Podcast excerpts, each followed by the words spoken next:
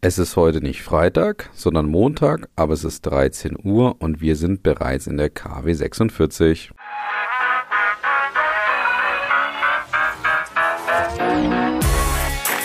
Brand Trust Box Weekly, der inspirierendste Wochenrückblick aus Markenperspektive. So, liebe Hörerinnen und Hörer, willkommen zurück zu Brand Trust Talks Weekly. Ja, es ist eine außerplanmäßige Folge, zumindest was das Veröffentlichungsdatum oder Tag angeht. Aber es sind trotzdem ein paar spannende Themen dabei. Wir haben schon ein kleines Potpourri an unterschiedlichen Kategorien dabei. Eine Kategorie kehrt zum Beispiel auch zurück mit einer, ja, ich sag mal, spannenden Information. Und worauf ich mich vor allen Dingen freue, ist eigentlich das Fundstück, weil diesmal haben wir ein echtes, echtes, echtes Fundstück dabei. Und jetzt könnt ihr natürlich ziemlich gespannt sein, worum es sich dabei handelt. Aber ich würde sagen, wir starten los. Ich muss dazu sagen, ja, wir haben ein Potpourri an Kategorien, aber es wird, glaube ich, eine kurze Folge, weil so viele Themen habe ich insgesamt gar nicht dabei. Aber ich würde sagen, wir starten. Los geht's. Und wir starten mit einer kleinen Überraschung. Die Überraschung der Woche. Weil wer nämlich in Köln oder Umgebung wohnt oder vielleicht sogar sagt, das ist mir eine Reise wert, der kann jetzt eben nach Köln fahren und dort den günstigsten Weihnachtsmarkt Deutschlands erleben. Jetzt kann man kurz überlegen, wer könnte den günstigsten Weihnachtsmarkt Deutschlands vielleicht umsetzen? Ja, vielleicht habt ihr ein paar Ideen, aber eine Möglichkeit könnte ja sein, dass es sich um Aldi handelt. Und genau die sind es nämlich auch. Die haben nämlich jetzt für knapp drei Tage eben den, wie gesagt, günstigsten Weihnachtsmarkt Deutschlands gerade geplant, der in Köln, wie gesagt, abläuft, direkt vor einem Aldi in Köln-Ehrenfeld. Und die Idee dahinter ist eigentlich das, was ich hier schon seit Wochen hoch und runter erzähle, und zwar, dass Aldi damit ja seine Eigenmarken mal wieder verstärkt in den Fokus rücken möchte. Und das machen sie jetzt auf sehr kreative Art und Weise, muss man dazu sagen. Und zwar kann man wirklich auf diesem Weihnachtsmarkt vor dem Aldi in Ehrenfeld selber einfach für unglaublich günstiges Geld die verschiedensten, ja, ich sag mal, Klassikerprodukte von so einem Weihnachtsmarkt auch bekommen. Und das ist dann so Glühwein oder auch alkoholfreie Alternativen für nur ein Euro oder auch Krebs in verschiedenen Variationen für zwei Euro und auch Bratwurst, hier gibt's auch Veggie übrigens, für zwei Euro und so weiter. Das Ganze extrem günstig. Und jetzt kommt der spannende Trick sozusagen mit dem Thema Eigenmarken. Alles das, was man dort so super günstig bekommen kann, ist eben jeweils einfach auf Basis der Eigenmarken auch entwickelt worden. Da sind dann so Produkte wie Bio, nur Natur, Natur, Misani, mein Veggie-Tag und so weiter. Das Ganze, was ich hier schon die letzten Wochen erzählt habe, wird da, wie gesagt, angeboten und in einem Weihnachtsmarkt verkauft. Und das ist mal eine kreative Art und Weise, ja, seine Eigenmarken auch über unterschiedlichste Aktivitäten, wie gesagt, weiterhin in den Fokus zu rücken und wieder zu bewerben. Und jetzt dann über den günstigsten Weihnachtsmarkt Deutschlands, ja, kann man schon fast erwarten, dass der von Aldi kommt. Also mal wieder eine kreative Idee und man sieht unfassbar, wie stark dieser Fokus ist bei Aldi gerade auf das Thema Eigenmarken. Und wir kommen mal wieder zurück zu dieser Kategorie, die war lange nicht mehr dabei. Neues von Mediamarkt. Und ich bin ja immer froh, wenn sie dabei ist, wenn sie mir irgendwas liefern, die Kollegen von Mediamarkt und Saturn. Ich hatte übrigens ein ziemlich cooles Einkaufserlebnis, muss man dazu sagen, am Samstag, aber das vielleicht mal irgendwann ganz in Ruhe.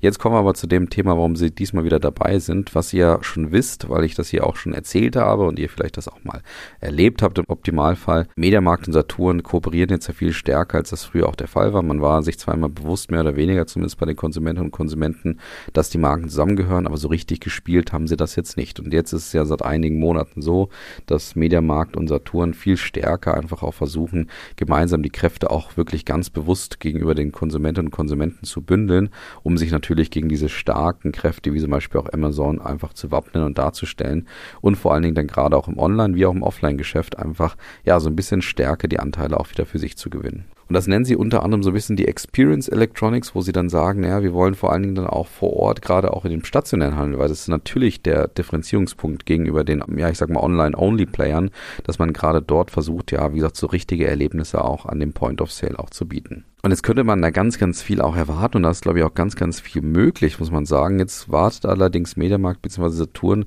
mit einer für mich erstmal ein Stück weit irritierenden Idee auf, auch wenn es nur ein Pilot ist und auch wenn es nur in einigen ersten Märkten mal umgesetzt wird, geht es darum, dass man jetzt eine Kooperation mit den Paketdiensten DPD, GLS und Hermes Germany dann umgesetzt hat, mit der Idee, dass man in Zukunft seine Pakete dort abholen und auch versenden kann. Also so typische, ganz normale Pakete, was ihr über den E-Commerce vielleicht auch gerade bestellt.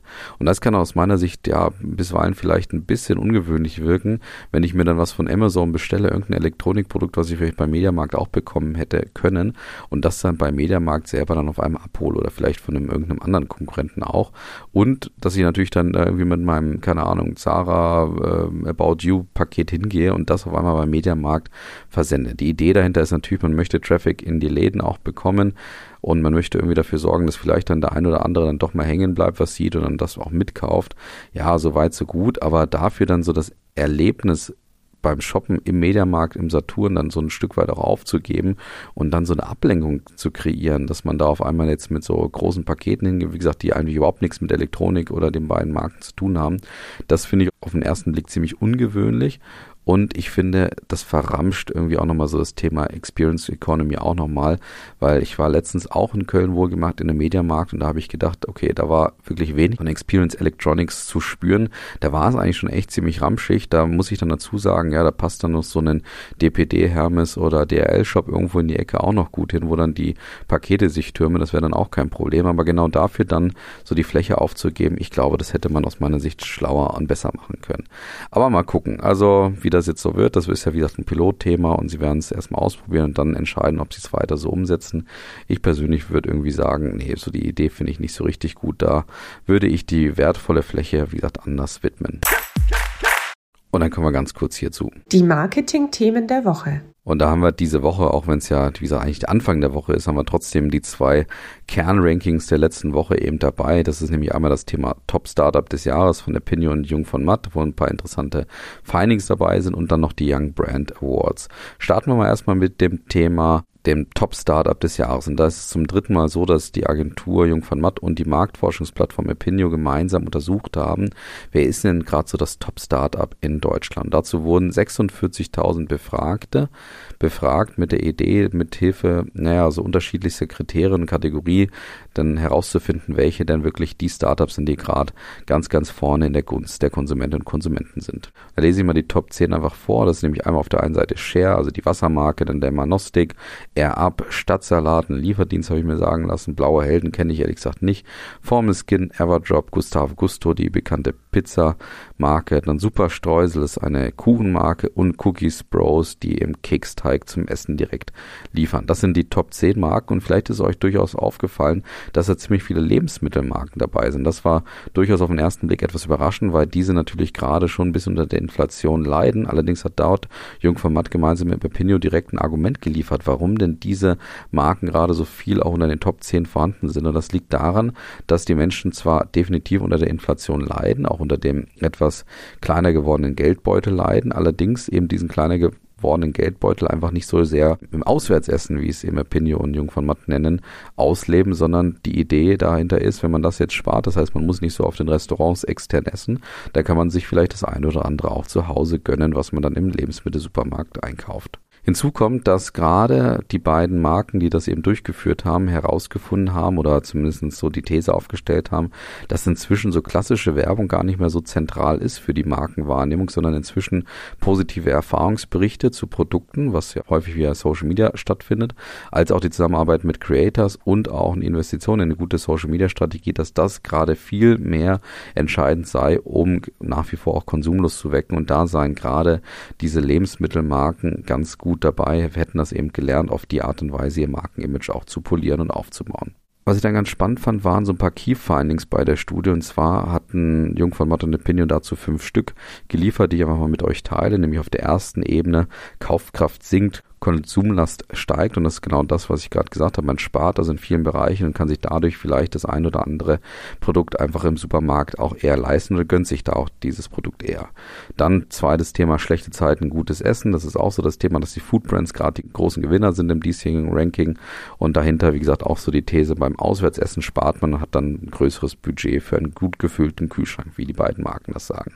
Dann Little Demand, Big Love, da geht es darum, dass man insbesondere Marken, die ja so irgendwie es den Menschen einfach machen, dass die gerade Konjunktur haben. Das heißt also gerade kleinere Marken oder kleinere Produkte, kleinere Themen, die nicht ganz so viel kosten auf den ersten Blick, das sind so Marken, die jetzt gerade einfach schnell auch gekauft werden. Wenn du irgendwo eine lange Kaufentscheidung treffen musst, einfach aufgrund dessen, dass es dich vielleicht auch eine Investition kostet, dann bist du eher etwas schwieriger in diesem Ranking zu finden, als das bei anderen Marken der Fall ist. Auch spannende These, neue Marken alte Kunden. Und zwar, dass einige Startup-Marken interessanterweise ein sehr breites Publikum ansprechen. Das heißt also teilweise recht konservativ auftreten, als man das vielleicht von Startups gewohnt ist.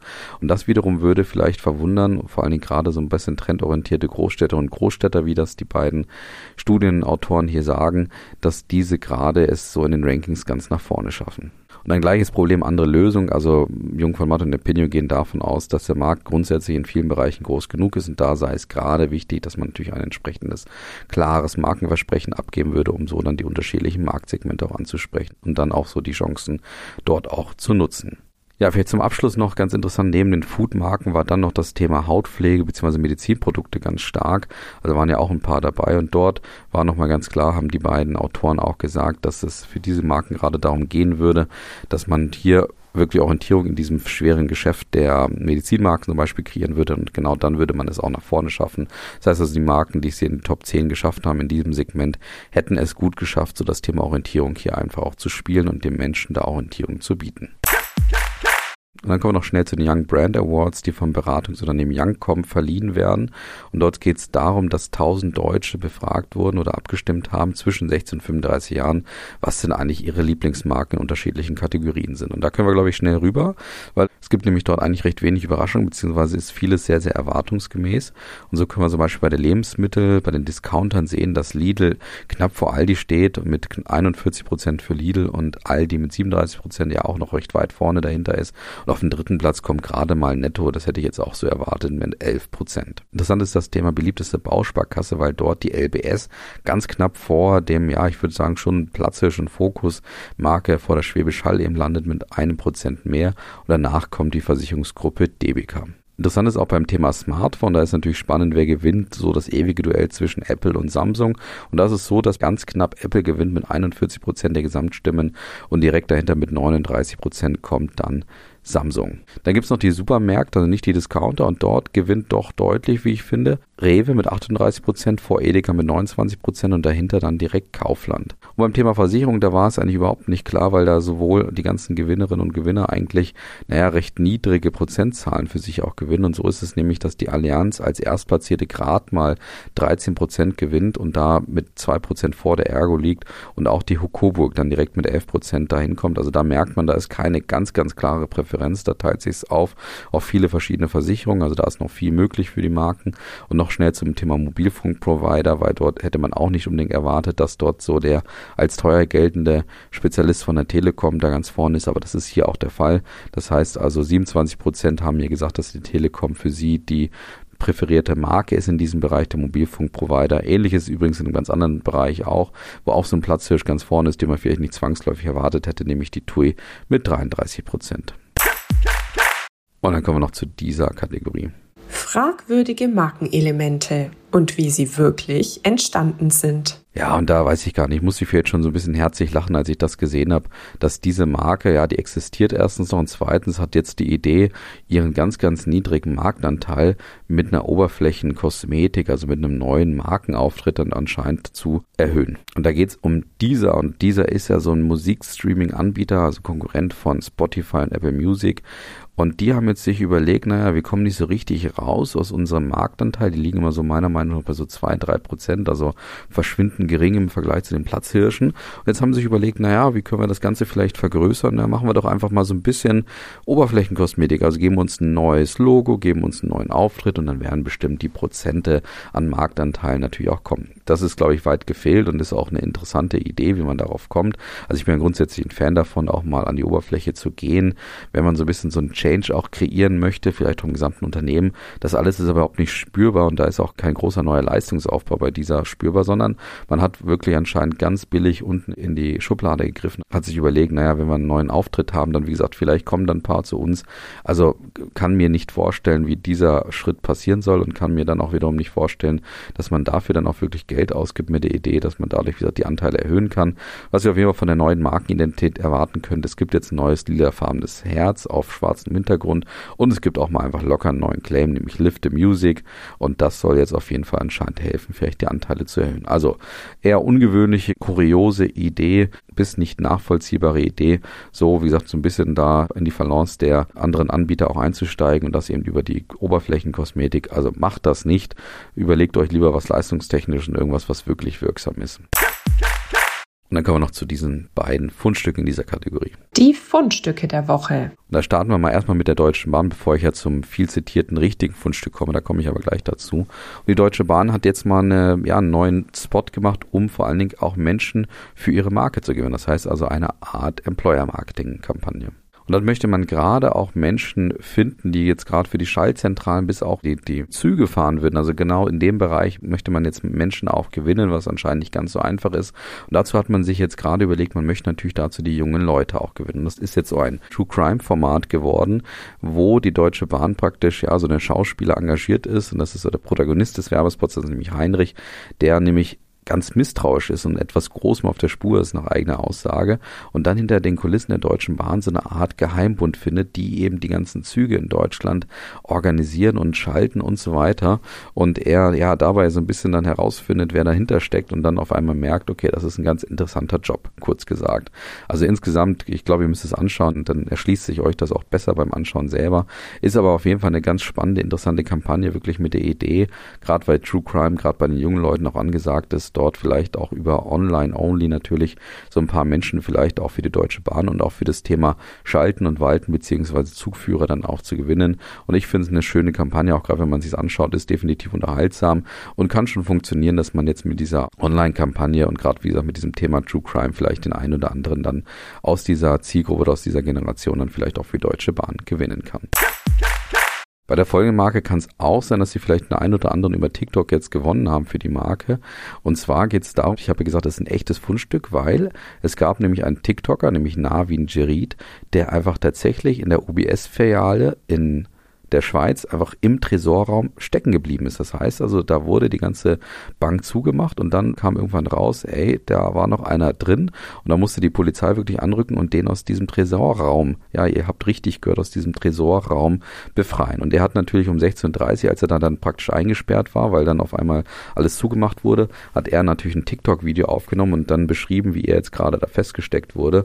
Und mehr könnte man jetzt eigentlich als UBS nicht ja, darstellen, dass man hier anscheinend um 16.30 Uhr 30 mehr oder weniger die Stifte fallen lässt, als durch dieses Thema, dass da ein junger Kerl irgendwie im Tresorraum einfach, ja, wie gesagt, eingeschlossen wurde, als dass das jetzt hier gerade passiert. Wie gesagt, er musste dann von der Polizei befreit werden. Aus dem Tresorraum ihm ging es gut, es ging alles relativ schnell und so weiter, aber auf jeden Fall war das schon ein lustiges Fundstück, ja, wo die UBS auf jeden Fall hier ein bisschen Reichweite bekommen hat. Ob sie darüber so froh ist, weiß ich nicht so genau, aber auf jeden Fall war es ein lustiges Fundstück, wie gesagt, im wahrsten Sinne des Wortes. Und natürlich, man sieht mal wieder, ja, alles findet findet den Weg an die Öffentlichkeit, wenn da so ein junger Kerl da eingeschlossen wird. Der macht dann einfach mal direkt daraus ein TikTok-Video.